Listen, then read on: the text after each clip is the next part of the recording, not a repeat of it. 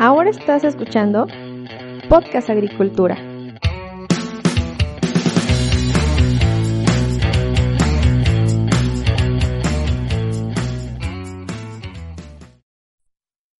Hola a todos, yo soy Olmo Axayacat y este es un episodio más de Podcast Agricultura. El día de hoy, en este episodio, el cual va a ser un episodio normal, en el cual yo les voy a presentar un tema, vamos a hablar sobre las fitohormonas y sus aplicaciones en la producción. Pero bueno, antes de entrar en el tema, me gustaría comentarles que ya extrañaba realizar un, episodio yo solo. Afortunadamente por ahí Tuve cuatro entrevistas seguidas, un mes completo de entrevistas. Las últimas cuatro pues fueron con los ingenieros Edgar Roldán, Mario Gutiérrez, Luis Mota y Paco García. A ellos cuatro, por supuesto, les agradezco por su tiempo y disposición para platicar conmigo. Espero que las entrevistas con estos ingenieros hayan sido de utilidad para ustedes, que hayan sido sobre temas que realmente les interesen. Y bueno, en este episodio en el cual les voy a hablar sobre las fitohormonas y sus aplicaciones en la producción, quiero antes comentarles que ya había hablado yo sobre este tema de las fitohormonas. De hecho, ya lleva rato que hablé sobre este tema porque fue en el episodio número 4 sobre reguladores de crecimiento y estrés abiótico. Pero bueno, en esta ocasión quiero tocar el tema con un poco más de profundidad porque me escribió Liz a través de la plataforma Evox, que es una de las cuatro plataformas donde actualmente pueden escuchar el podcast, y me solicitó que por favor a, tocara este tema con un poco más de profundidad y eso es lo que pienso hacer. Liz, muchísimas gracias por dejarme tu comentario y si alguno de ustedes quiere que toque un tema en específico en este podcast, pues pueden dejarme comentario a través de Evox, pueden creo que dejarme comentario a través de Apple Podcast. Si no, pues pueden ir a podcastagricultura.com diagonal contactar. Otra cuestión que les quiero comentar antes de comenzar con el tema es que estamos a nada de alcanzar las 50 mil escuchas del podcast y me gustaría solicitarles que por favor pues me ayuden a compartir el podcast en general como programa o alguno de los episodios que les haya gustado más con alguno de sus contactos o conocidos para poder llegar a estos a estas 50 mil escuchas de las cuales pues ya estamos a nada entre esta semana y la que viene deberíamos estar superando ese número y bueno vamos ahora por los 100 mil escuchas no eh, ojalá y me puedan apoyar entonces antes de entrar en el episodio, vamos con el patrocinador del programa. Este episodio está patrocinado por el líder mundial en riego de precisión. Si quieres conocer los productos y servicios que Netafim ofrece, te invito a que vayas a netafim.com.mx. Ahora sí, entrando en el tema sobre lo que es las fitohormonas, lo que son las fitohormonas y sus aplicaciones en la producción. Cuando nosotros hablamos de una hormona vegetal o fitohormona, estamos hablando de un compuesto que es producido de manera interna en una planta, el cual, o, la cual, porque estamos hablando de fitohormonas, ejerce su función en muy bajas concentraciones y cuyo principal efecto o efectos se producen a nivel celular, cambiando básicamente los patrones de crecimiento de las plantas y permitiendo en cierto modo su control. Los reguladores vegetales son compuestos sintetizados químicamente u obtenidos de otros organismos y son, en general, mucho más potentes que sus análogos naturales. Es decir, cuando estamos hablando de hormonas vegetales o de reguladores vegetales estamos hablando de algo muy similar, pero con origen distinto. Las hormonas vegetales son, digamos, de origen natural, se producen dentro de las mismas plantas, mientras que los reguladores vegetales, que son, los símiles, son eh, sintetizados por nosotros como, como, como civilización, ¿no? Justamente porque hemos entendido o estamos entendiendo el papel de las hormonas vegetales dentro de las plantas y hemos encontrado una cierta manera de sintetizar compuestos muy similares o idénticos en algunas ocasiones que al aplicarlos nosotros pues nos pueden servir. Los reguladores vegetales entonces son productos sintéticos que se han convertido en una de las principales herramientas para controlar el crecimiento y la actividad bioquímica de las plantas, por lo que es normal que su uso ha aumentado de manera significativa en los últimos años. Los reguladores de crecimiento vegetal, que son compuestos sintetizados químicamente u obtenidos de otros organismos, son similares a las fitohormonas y cumplen un papel importante en la regulación de distintos procesos bioquímicos a nivel celular en los organismos vegetales. Algunos autores han sugerido la existencia de compuestos químicos capaces de controlar el crecimiento de manera específica y gracias a la diversidad de estos compuestos químicos, actualmente los reguladores se clasifican en 10 tipos distintos, de acuerdo a la actividad o a la capacidad estimulante que cada uno de estos pueda tener sobre el crecimiento vegetal en un órgano específico o en un digamos, proceso único como podría ser la fotosíntesis, la maduración de frutos, entre algunos otros. Entonces, los reguladores de crecimiento pueden ser clasificados según su estructura molecular, pero también su actividad a nivel vegetal, sus efectos inhibitorios o estimulantes, entre alguna de las otras clasificaciones que existen. Tenemos entonces auxinas, giberelinas y citoquininas, que creo que pues, son los tres reguladores del crecimiento que todos conocemos. Está el ácido abscísico, el ácido salicílico, las poliaminas, el ácido jasmónico y sus derivados, los brasinoesteroides, el etileno y cierra la lista las estrigolactonas. Quizá estas últimas o algunos otros que mencioné al final, pues mucho menos conocidos, pero cada uno de estos grupos de reguladores requiere para su síntesis de manera natural diferentes precursores que generalmente son obtenidos del medio en el que las plantas se desarrollan. En ocasiones dichos precursores se obtienen como parte del metabolismo secundario de otros microorganismos presentes en la rizósfera y que pues es parte de su, de su proceso para sobrevivir. Entonces, a continuación mencionaré con un poco más de profundidad las cuestiones más importantes de cada uno de estos grupos de reguladores de crecimiento. Comencemos con las auxinas. Las auxinas son un tipo de fitohormona especializada en diferentes procesos a nivel vegetal. Los principales puntos de acción de las auxinas se encuentran a nivel celular, donde tienen la capacidad de dirigir e intervenir en los procesos de división, elongación y diferenciación celular. Las auxinas suelen encontrarse muy bien distribuidas en la mayoría de las células vegetales y también de los tejidos, por lo que puede interferir en procesos de diferenciación unicelular y pluricelular.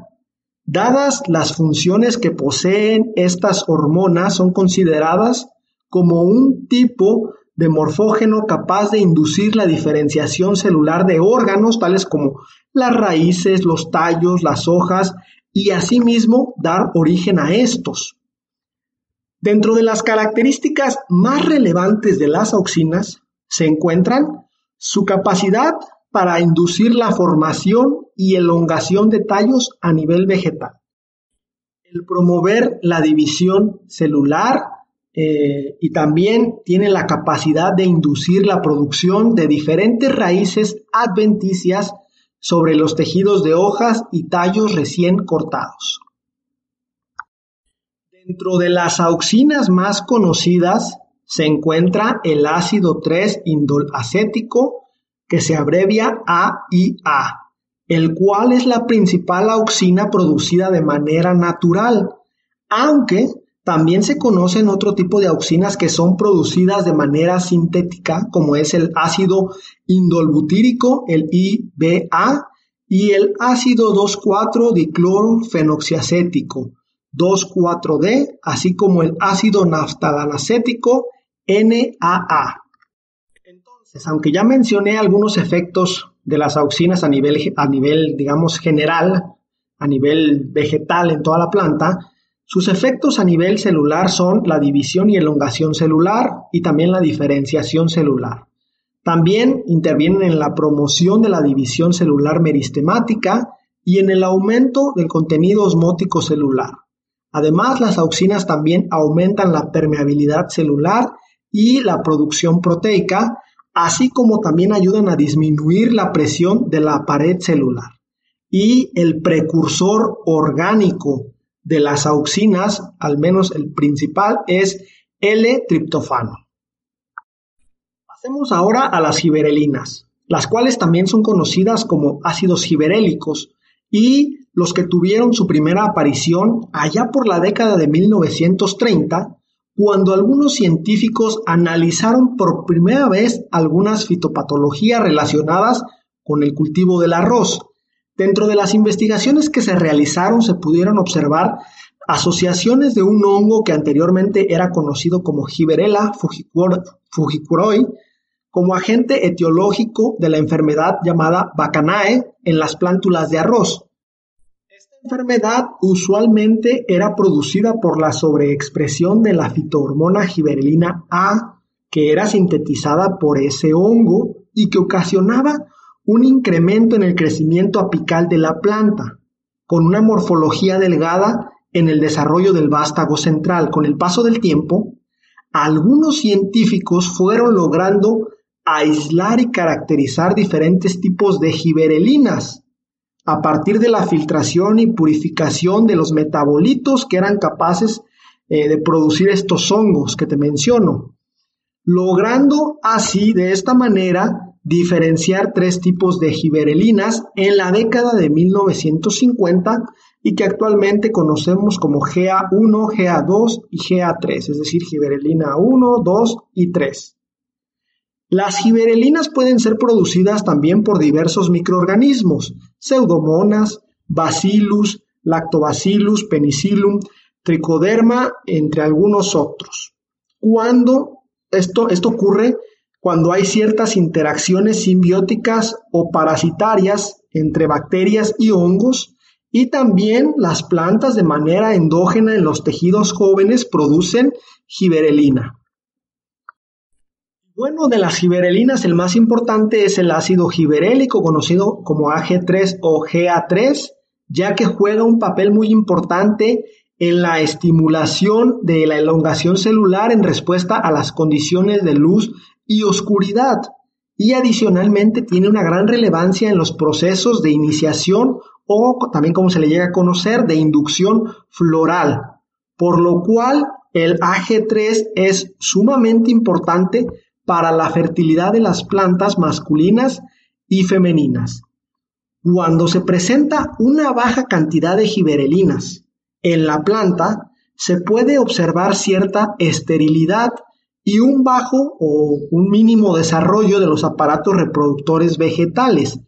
Cabe, destacar que estas sustancias tienen la capacidad de inducir la germinación de las semillas y tiene también una alta capacidad estimulante en el crecimiento embrionario, lo que ayuda para dar el rompimiento de la dormancia en las semillas y también algunos estudios sugieren que una de las principales etapas en donde más se produce ácido giberélico de manera endógena, es decir, en el interior de las plantas, es durante el proceso de germinación y durante el desarrollo apical debido a la alta necesidad que requieren las plantas para mantener su desarrollo de manera constante.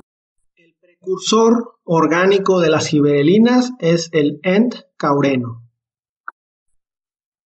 Las citoquininas son un tipo de fitohormonas específicas que derivan de la adenina, el cual es su precursor orgánico, y que tuvieron su primera aparición entre 1940 y 1950, cuando los investigadores Kaplan y Stewart empezaron a estudiar el efecto que podía tener el extracto de levadura y el jugo de tomate sobre el crecimiento vegetal.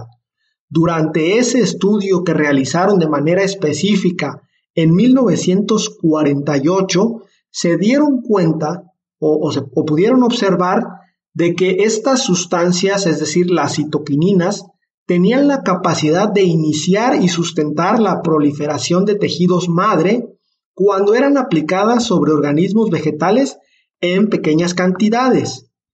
Con el paso del tiempo, fueron estudiándose otro tipo de sustancias que podían tener un efecto similar, encontrando, por ejemplo, en el agua de coco una de las primeras citoquininas que fue aislada y reconocida por primera vez como la ceatina.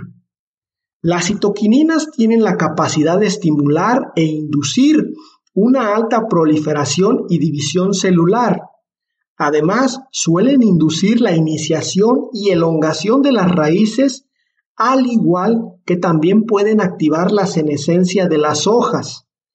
Además juegan un rol muy importante en el aumento y generación de la producción de brotes a nivel vegetal. Se sabe actualmente que las giberelinas suelen producirse de manera abundante en la punta de las raíces y suelen transportarse desde ahí a las partes aéreas de la planta, principalmente por el gilema.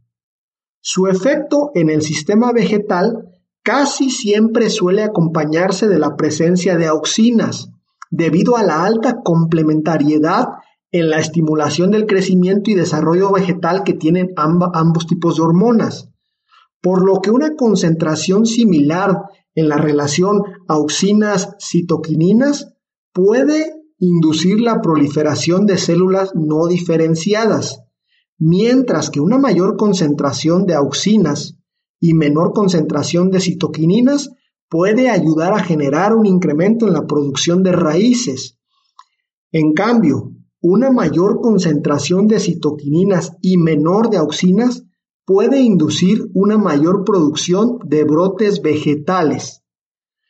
Hay que entender estas relaciones que se han estudiado entre el equilibrio o el no equilibrio de algunas de estas hormonas para poder entender también temas del crecimiento vegetal, que se pueda mejorar este y que también se pueda acelerar o detener eh, dependiendo de las necesidades que tengamos nosotros con nuestro cultivo. Además de la ceatina, las principales citoquininas son la quinetina, la benciladenina y hay otra que se llama 4-hidroxifeniletil-alcohol. Hasta aquí los tres grupos principales de hormonas, digamos, los conocidos ampliamente por todos nosotros. Ahora voy a abordar el ácido abscísico, también conocido como ABA o ABA. El ácido abscísico es una de las fitohormonas que tiene la capacidad de inhibir y controlar algunos procesos vegetales que normalmente ocurren de manera natural. El ácido abscísico puede ser generado de manera indirecta por las plantas a partir de la producción de algunos carotenoides. También es sintetizado de manera directa por algunos organismos de tipo fúngicos que son fitopatógenos y sirve como regulador de crecimiento vegetal que posee la capacidad de regular y o mantener la dormancia de las semillas y tiene un rol importante en la maduración de las mismas. El ácido abscísico normalmente es considerado como inhibidor del crecimiento, debido a que puede detener el proceso de germinación vegetal.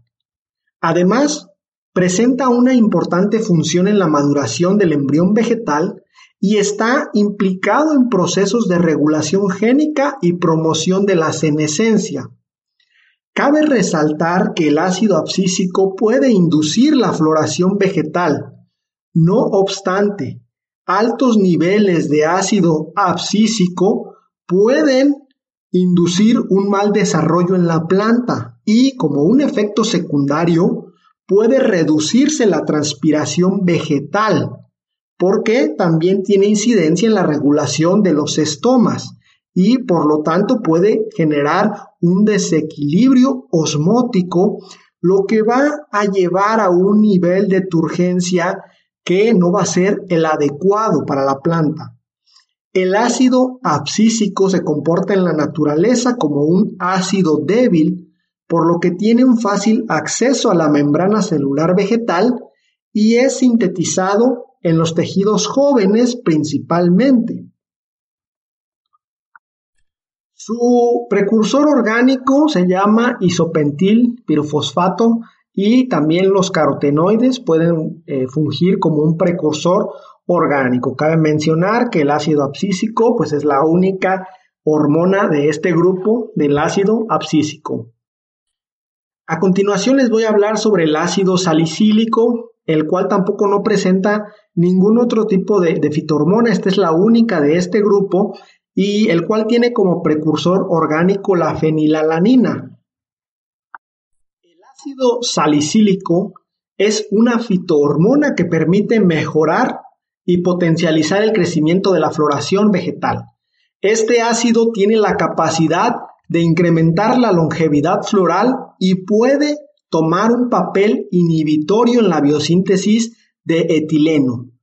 Al ser un ácido orgánico puede inducir la activación enzimática de sustancias como son la amilasa y la, nitrato reductasa.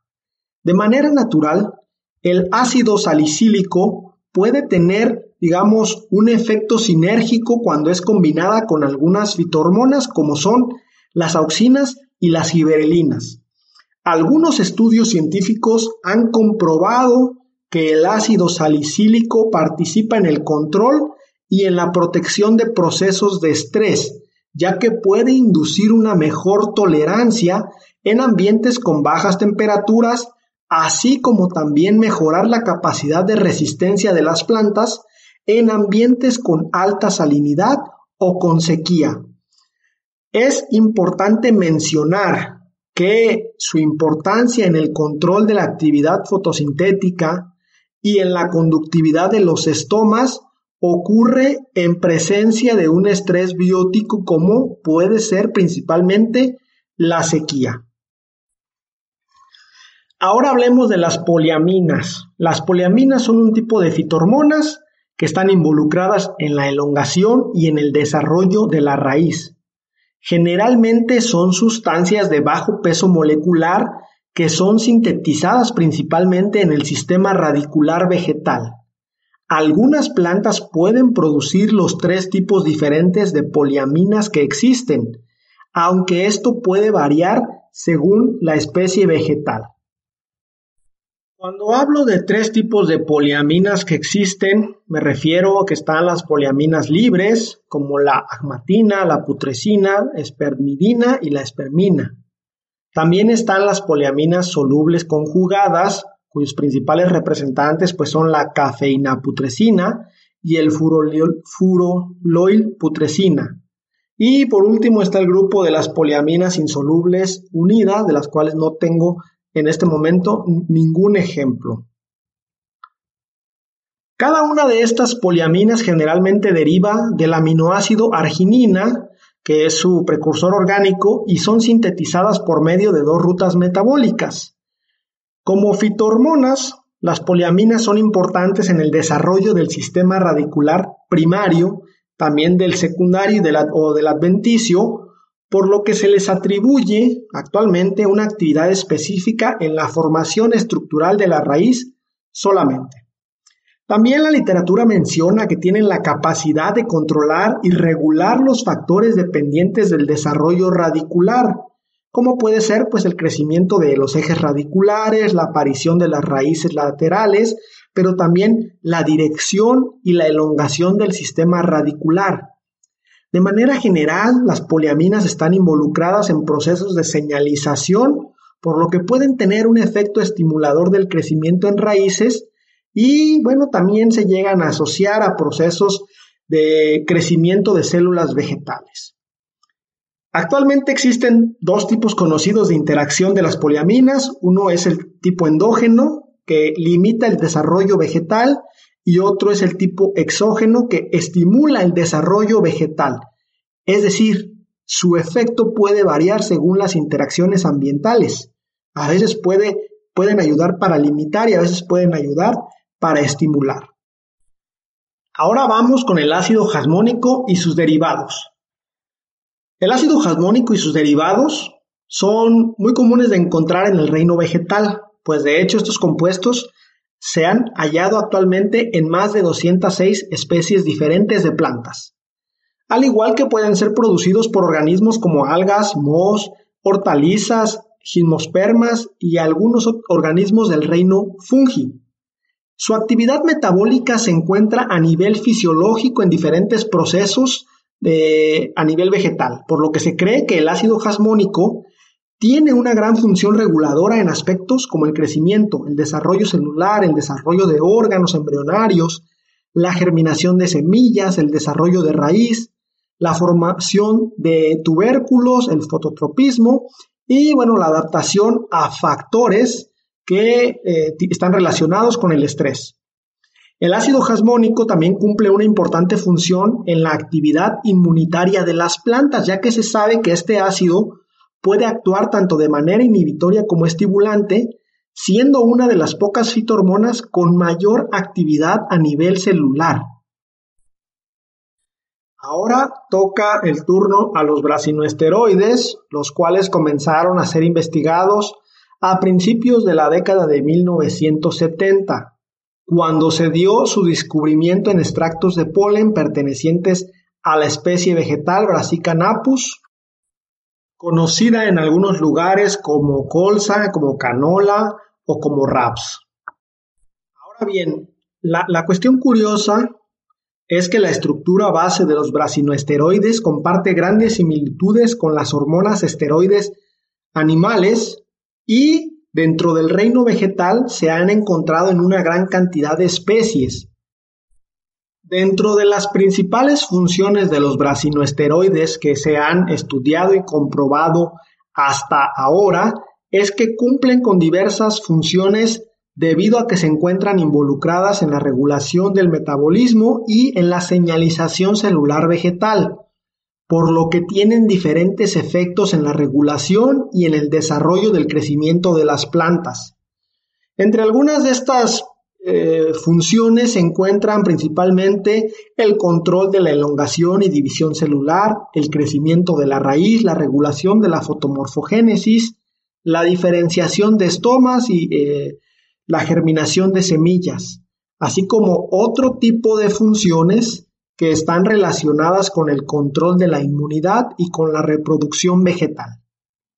En la actualidad se han encontrado más de 70 tipos diferentes eh, de brasinoesteroides que dentro de la regulación vegetal tienen un papel muy importante en el control de procesos como la producción de etileno también, la resistencia al estrés ambiental, eh, la respuesta gravitrópica de la raíz, que básicamente quiere decir que, bueno, la raíz, gracias a este compuesto, sabe, sabe hacia dónde es hacia arriba y hacia dónde es hacia abajo.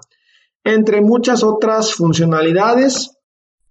Ahora vamos con la penúltima de las fitohormonas a revisar en este episodio, que es el etileno, una fitohormona que se encuentra involucrada en varios procesos metabólicos que puede ser sintetizada de manera natural por diferentes especies de planta y que generalmente se produce en cualquier órgano vegetal. En cuanto a su aplicación, algunos estudios han demostrado su utilidad para regular diferentes procesos relacionados con la maduración y con la senescencia vegetal, cumpliendo un papel muy importante en, la maduración de órganos como las hojas, también ayudan a que el inicio de la floración sea más rápido, la aparición de frutos y de otros órganos vegetales, pues se acelera con esta fitohormona. Como regulador vegetal, esta sustancia se ha visto relacionada en procesos sinérgicos y antagónicos al combinarse con otras fitohormonas, es decir, pues a veces ayuda para acelerar, a detener, o a veces este, ayuda para estimular, otras para no estimular. Y eh, pues hay que revisar bien las combinaciones que se pueden ocurrir con todas estas fitohormonas, ya que eh, en el caso del etileno, pues se ha visto que se puede inducir y mejorar con la aplicación de auxinas, de ácido abscísico y de citoquininas, mientras que otras hormonas como son el ácido giberélico y el ácido jasmónico pueden eh, verse inhibidos por la aparición del etileno. Entonces, dentro de la aplicación endógena se puede ver que su actividad metabólica induce la reducción de ácidos nucleicos, la degradación de proteínas, la disminución de la membrana celular, la degradación de lípidos, y la ruptura de pigmentos en las hojas cuando se ve eh, involucrado en procesos de senescencia. Asimismo, el etileno puede inducir el desarrollo y la maduración de órganos sexuales en los procesos iniciales de la floración. El aminoácido más importante para su producción dentro del ámbito vegetal es el aminoácido conocido como metionina. Dados los procesos que requiere para ser sintetizado a nivel celular, y por lo que será de vital importancia para mantener los procesos relacionados con el equilibrio vegetal general, con la maduración, con el envejecimiento celular de los organismos vegetales. Y por último, cabe resaltar que el etileno como sustancia orgánica vegetal es sumamente importante cuando se habla de la maduración y de la senescencia del fruto, ya que es el elemento que se encarga de controlar el color, la textura y el aroma característicos de los frutos durante todo el ciclo de vida para su posterior expresión ya a nivel, digamos, pues comercial.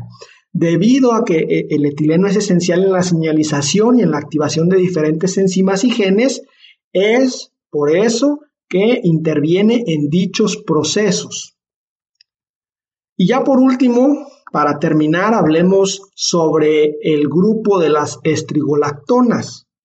Las estrigolactonas quizá son las citormonas menos conocidas hasta este momento. Son un tipo de biomoléculas con estructura de lactonas terpenoides que derivan de los carotenoides y que tienen la capacidad de incrementar el desarrollo de raíces primarias y adventicias, pero que también pueden, pueden tener eh, cierto tipo de funciones inhibitorias como las de reprimir la formación de raíces laterales. Estas sustancias, las estrigolactonas, son importantes en las respuestas adaptativas cuando se presenta deficiencia de fósforo y nitrógeno también en el medio en el cual se desarrollan las plantas por lo que su presencia puede mejorar en gran medida el desarrollo de raíces cuando se tienen estas deficiencias de estos elementos en el suelo. Además, las estrigolactonas pueden promover la simbiosis con micorrizas arbusculares, lo cual, pues, por supuesto, es bueno y es necesario para, en esas condiciones de escasez de esos elementos, poderlos conseguir. Las estrigolactonas también pueden tener la función de controlar el transporte de otras fitohormonas que cumplen con el papel de inducir la formación de raíces, como es el caso, obviamente, de las auxinas. Del mismo modo, las estrigolactonas tienen la capacidad de inhibir la acción de las citoquininas. Entonces, pues aquí otra vez vuelve a ser importante revisar más a detalle los equilibrios entre una hormona y entre un tipo de hormonas y otras, porque eh, las estrigolactonas generan un tipo de antagonismo con las citoquininas al tener un efecto inhibitorio en la extensión de los brotes axilares, es decir, en la, la formación de nuevos brotes vegetales, y pues también mejoran las estrigolactonas la resistencia cuando las plantas son sometidas a factores de estrés abiótico. En este sentido, pues son, digamos, apoyan o se apoyan mutuamente junto con el, ácido salicílico. Y bueno, pues hasta aquí los 10 grupos de, de fitohormonas que les quería comentar el día de hoy. Como se pueden dar cuenta, muchas de estas fitohormonas tienen funciones que otras fitohormonas tienen o inciden más o menos en las mismas cuestiones. Sin embargo, también es importante mencionar que las fitohormonas, en dependencia de la cantidad a las cuales eh, se apliquen, que bueno, en este caso serían los reguladores de crecimiento, pues en algunas situaciones o en algunas condiciones pueden ser inhibitorias de procesos, mientras que en otras pueden ser potencializadoras de los mismos procesos. Este es quizá el punto clave que más debería de estarse estudiando en este momento a qué concentraciones y en qué combinaciones de reguladores de crecimiento vamos a potenciar algún evento vegetal y a qué concentraciones o en qué condiciones, en lugar de potenciar ese efecto vegetal que, que, queremos trabajar, lo vamos a inhibir. Porque todavía no tenemos para la mayoría de los cultivos este tipo de información de forma clara. Lo que sí sabemos es que el aprovechamiento de estos diferentes reguladores de crecimiento vegetal pues tienen un impacto positivo, tienen un impacto positivo eh, en la cuestión de la producción. Sin embargo, también hay que notar que muchas veces algunos de los efectos que no esperamos y que se presentan en las plantas también podría ser por un desequilibrio en todo este tipo de reguladores de crecimiento, es decir, aprovecharlos o utilizarlos más bien quizá en un exceso. Entonces, hasta aquí este tema del día de hoy. Sin duda, eh, creo que es un hecho que en la actualidad se necesita realizar más investigación relacionada con la utilización de fitohormonas en diferentes cultivos, dado su potencial para aumentar las cosechas y que e, evitar que en algún momento en lugar de que nos potencialicen nos vayan a perjudicar nuestros cultivos. Más adelante, y si les interesa, haré una revisión, haré un resumen, porque esto que les comenté el día de hoy fue un resumen que realicé de varias fuentes.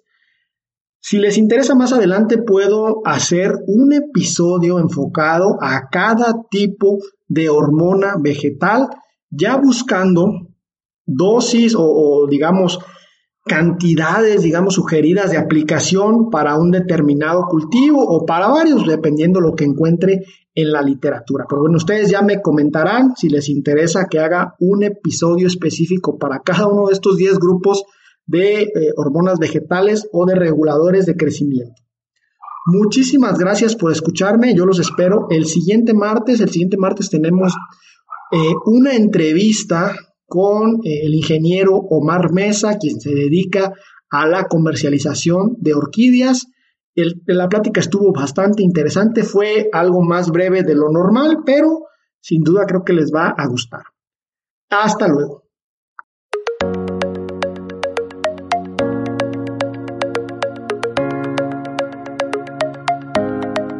Hemos llegado al final de este episodio. Muchas gracias por escuchar Podcast Agricultura.